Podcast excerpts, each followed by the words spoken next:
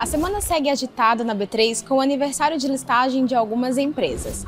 Hoje recebemos a SLC Agrícola para um toque de campainha celebrando seu aniversário de 15 anos de listagem na Bolsa do Brasil.